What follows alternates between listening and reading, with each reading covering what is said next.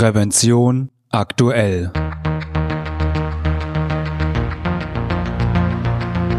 Ihr Podcast für Sicherheit und Gesundheit bei der Arbeit. Herzlich willkommen und hallo. Schön, dass Sie wieder eingeschaltet haben. Am Mikrofon begrüßt Sie Falk Sins.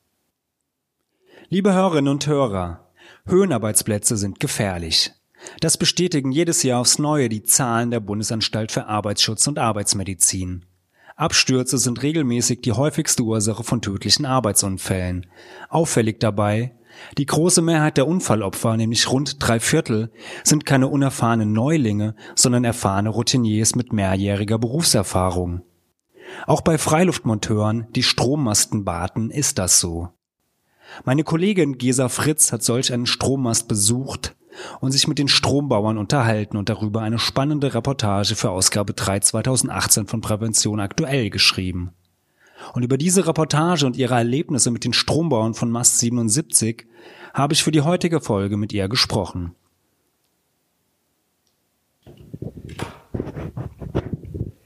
Gisa, hallo. Du hast ähm, für deine Reportage Gefahr aus dem Nichts Strombauer bei ihrer Arbeit begleitet. Meine erste Frage, was ist ein Strombauer und was macht er? Strombauer sind die Menschen, die die Höchstspannungsleitung in Ordnung halten. Das ist eine Sache. Also wenn da irgendwas kaputt ist oder wenn die Leitungen alt sind, dann ersetzen die, erneuern die. Die bauen aber auch ganz neue Höchstspannungsmasten, wenn neue Stromleitungen entstehen. Okay, also die sozusagen warten die, warten die Masten und sorgen dafür, dass auch der Strom in unsere Haushalte auch weiterhin fließt. Ähm, für deine Reportage warst du am Mast 77 irgendwo im bayerischen Spessart. Was genau haben die Strombauer denn dort gemacht an diesem Mast 77? Ähm, der Mast und die Leitung sind etwa 50 Jahre alt und daran hat jetzt einfach der Zahn der Zeit genagt. Die Leitung, den hat äh, das Wetter, Vogelkot, aber natürlich auch die Dauerwärme, die durch den Strom erzeugt wird, zugesetzt und da wurden die Leitungen ersetzt und an dem Tag, an dem ich da war, wurden die alten Isolatoren ausgetauscht und durch neue ersetzt. Und Isolatoren, das sind? Das sind die Zwischenstücke zwischen den Leitungen und den Traversen, den Auslegern an diesen Höchstspannungsmasten. Ah, okay. Ähm, ja, Du hast es ja eben schon schon gesagt, ähm, oder ja, ist ja klar bei, einem, bei einer Hochspannungsleitung, da fließt natürlich ähm, Strom. Das ist vermutlich die größte Gefahr, irgendwie einen Stromschlag zu kriegen, oder gibt es da noch noch andere Gefahren? Erstmal muss ich dich korrigieren. Ich habe das auch dort gelernt. Man spricht nicht von Hochspannungsleitung, sondern hö von Höchstspannungsleitung. Ah, okay. 380.000 Volt sind da oben. Okay. das ist nicht mehr Hochspannung. Ähm, ja, die größte Gefahr bei der Arbeit ist, wie bei vielen anderen Arbeitsplätzen, auch die Routine. Ähm, diese ähm, Monteure da oben fühlen sich absolut sicher. Die haben keine Angst. Die bewegen sich da ganz selbstverständlich. Und wenn die dort arbeiten, ist auf der einen Traverse, auf der die arbeiten, ähm, ist der Strom freigeschaltet und geerdet. Das heißt, es fließt nur auf dem anderen Auslegerstrom. Es kann aber sein, dass man dann sozusagen in, dieser Selbstver in diesem Selbstverständnis, dass da oben gearbeitet wird, einfach mal auf die falsche Seite geht. Man sieht den Strom nicht, man riecht ihn nicht und der überspringt einfach mehrere Meter. Und ähm, äh, ja, wenn der, der Strom überspringt oder man mit ihnen in Berührung kommt, das ist bei, bei ähm, ja, solch einer Höchstleistung äh, vermutlich ähm, ja, tödlich. Ja. Also wer da mit in Berührung kommt, Genau, man muss gar nicht ja. in Berührung kommen. Es reichen eben diese, ich meine, es waren vier Meter die Distanz, die der Strom überspringt. Wow.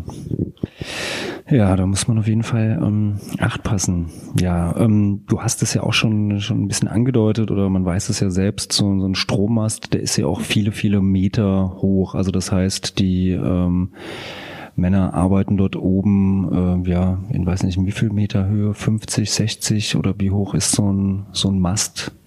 Also dieser Mast äh, im Spessart war ein kleines Exemplar, der war nur 40 Meter hoch. Ähm, die meisten sind durchschnittlich um die 60 Meter hoch und der europaweit höchste ist mehr als 200 Meter hoch. Ähm, der quert ein Fluss. Mhm. Das ist aber dann schon ungewöhnlich. Also der mhm. Schnitt liegt bei 60 ja. Metern Höhe. Man muss also für diese Arbeit absolut schwindelfrei sein. Und natürlich muss man sich auch dann gegen Absturz sichern.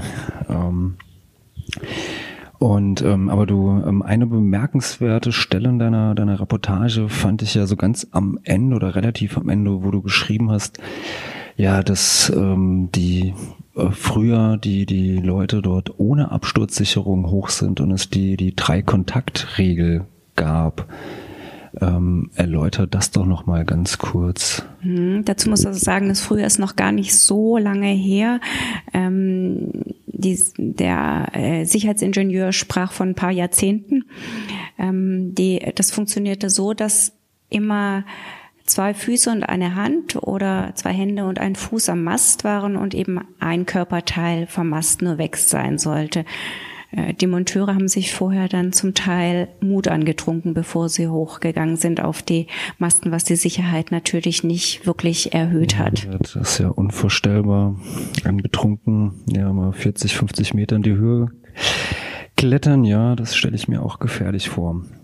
Ähm, ja, jetzt hatten wir den, die ähm, Gefährdung durch den, den Stromschlag und natürlich ähm, ja durch Absturz. Ähm, welche weiteren Gefährdungen gibt es denn noch oder, oder lauern da noch? Also zum Teil gibt es Gefährdungen, die denen noch gar nicht so bewusst sind, weil da einfach bisher noch nichts passiert ist. Ähm, mir wurde vor Ort zum Beispiel von einem ziemlich schlimmen Unfall erzählt, der das im Jahr zuvor passiert ist. Da ist einer der Strombauer mit einem Fahrwagen am Kabel zwischen die beiden Masten gefahren. Die mussten da irgendwelche Abstandhalter befestigen und er hat sich dabei eingeklemmt. Das heißt, der hing dann im Fahrwagen eingesperrt, eingeklemmt zwischen den beiden Masten auf 60 Metern Höhe was eine sehr, sehr komplizierte Rettungsaktion ausgelöst ja. hatte. Die einer der, oder es waren vielleicht zwei seiner Kollegen, sind über die Leitung dann zu ihm rüber balanciert und haben ihn dort aus diesem Wagen befreit und abgeseilt. Okay, ja, ist vermutlich generell ähm, ja schwierig dort mit mit erster Hilfe, weil ähm, ja also dieser Mast steht ja im Nirgendwo des des äh, Spessarts, ähm, andere Masten ähm, ja auch ähm, ja ähm, nicht jetzt gerade in äh, den den bewohnten Regionen immer. Wie wird wird dort erste Hilfe gewährleistet oder weil gerade ja, wenn es ja zu so einem, ja, einem Absturz kommt, der jetzt vielleicht nicht aus der vollen Höhe ist, aber auf, auf halber Strecke oder so und jemand schwer verletzt ist, dann muss ja auch die, die erste Hilfe sehr schnell kommen oder auch die, ähm, ja, Rettungskräfte. Wie wird das gewährleistet? Also einmal müssen natürlich alle Strombauern Erste Hilfe beherrschen die passen da aufeinander auf. Das ist zum Beispiel auch was, wie die sich vor dieser Gefahr der Routine schützen. Jeder passt auf den anderen auf. Die können sich, wie ich gerade schon erzählt habe, alle gegenseitig abseilen und die können erste Hilfe leisten. Eine ganz äh, wichtige andere Sicherung ist die gute Vorbereitung. Es wird vor jedem Einsatz ein Rettungsplan erstellt. Da wird geguckt, wie können Rettungskräfte diesen Ort erreichen. Ist er über irgendwelche Feldwege zugänglich? Muss vielleicht ein Hubschrauber kommen? Sowas wird alles vorher schriftlich hinterlegt, damit man dann nicht erst lang überlegen muss, sondern äh, der Kollege zückt den Zettel und kann sofort sagen, hier, wir brauchen Hubschrauber, anders ist dieser Ort nicht erreichbar. Okay, also im Notfall sind Sie gewappnet. Ähm, ja, was ich noch sehr, ähm, sehr, sehr spannend oder interessant fand, war, du hattest geschrieben, dass man ähm, da als, als Strombauer oder Freileitungsmonteur ähm, kein, dass es dort dafür keinen Ausbildungsgang gibt. Das finde ich ist ja per se schon sehr ungewöhnlich für Deutschland, dass es Berufe ohne Ausbildungsgang ähm, gibt. Heißt das dann im Umkehrschluss, dass da wirklich jeder ähm, auf so einen Mast dann hochklettern kann oder gibt es dann doch ähm, spezielle Voraussetzungen, die jemand erfüllen muss, um als Freileitungsmonteur zu arbeiten? Natürlich gibt's sie. Also als erstes muss man natürlich schwindelfrei sein, das ist klar. Die durchlaufen alle einen Gesundheitscheck. Ähm, man muss sehr fit sein. Die Arbeiten da oben sind schwer. Die müssen bei jedem Wetter hoch. Das ist ganz egal, ob es jetzt äh, mehrere Minus- oder Plusgrade hat. Die einzigen Gründe, weshalb man nicht hochgeht, ist Eis, Gewitter oder Sturm. Sonst wird immer gearbeitet und natürlich brauchen die auch ein technisches Verständnis. Das heißt, wer eine technische Ausbildung in irgendeinem ähm, Sinne hat und die körperlichen Voraussetzungen mitbringt, ähm, ja, kann dann Freileitungsmonteur werden. Man muss noch nicht ja. mal eine technische Ausbildung. Ja. Einer der Männer vor Ort war Konditor. Oh, okay. Ja, dann, äh, ja, so geht das dann auch. Ähm, ja, kommen wir, kommen wir zum, zum äh, Ende ähm, unseres Gespräches. Als abschließende Frage, welche Rolle kommt denn bei, bei äh, Tenet der, der Fachkraft für Arbeitssicherheit zu? Welche Aufgabe hat die dort zu erfüllen? Also man muss einfach äh, dazu vielleicht noch mal ein bisschen was über diese Männer wissen, äh, die da arbeiten. Das sind äh, sehr selbstbewusste Männer, bei denen man wahrscheinlich keinen Erfolg hat, wenn man einfach hingeht und sagt, so müsst ihr das machen und so müsst ihr das machen und das ist falsch und hier ist die Regelnummer sowieso, danach arbeitet ihr. Der äh, Sicherheitsingenieur, mit dem ich gesprochen habe, ähm, ist bis vor zwei Jahren selber noch mit hochgestiegen und es hat sicher seine Akzeptanz dort erhöht in dieser eingeschworenen ja. Männergesellschaft und er versteht sich selber auch nicht als Kontrolleur äh, der dahin kommt, sondern als einen Kollege, der einfach einen anderen Blick auf die Dinge hat. Er geht dahin und fragt ähm, die Strombauer, warum macht ihr das so? Warum macht ihr das nicht anders? Lässt sich das erklären und sucht dann gemeinsam mit denen nach Möglichkeiten, die Arbeitsplätze so sicher wie möglich zu machen. Okay, ja, dann ähm, war es das auch schon von meiner Seite. Ähm, vielen Dank für das sehr interessante Gespräch, Gesa. Und wenn Sie, liebe Hörerinnen und Hörer, die komplette Geschichte lesen wollen, dann ähm, ja, finden Sie die in der aktuellen Ausgabe von Prävention aktuell. Das ist die Ausgabe 3. Oder Sie finden diese auch online unter www.prävention-aktuell.de. Liebe Hörerinnen und Hörer, das war's auch schon wieder mit der 32. Folge von Prävention aktuell, Ihrem Podcast für Sicherheit und Gesundheit bei der Arbeit. Ich hoffe, die heutige Folge hat Ihnen gefallen und hilft Ihnen weiter in Ihrem Arbeitsalltag.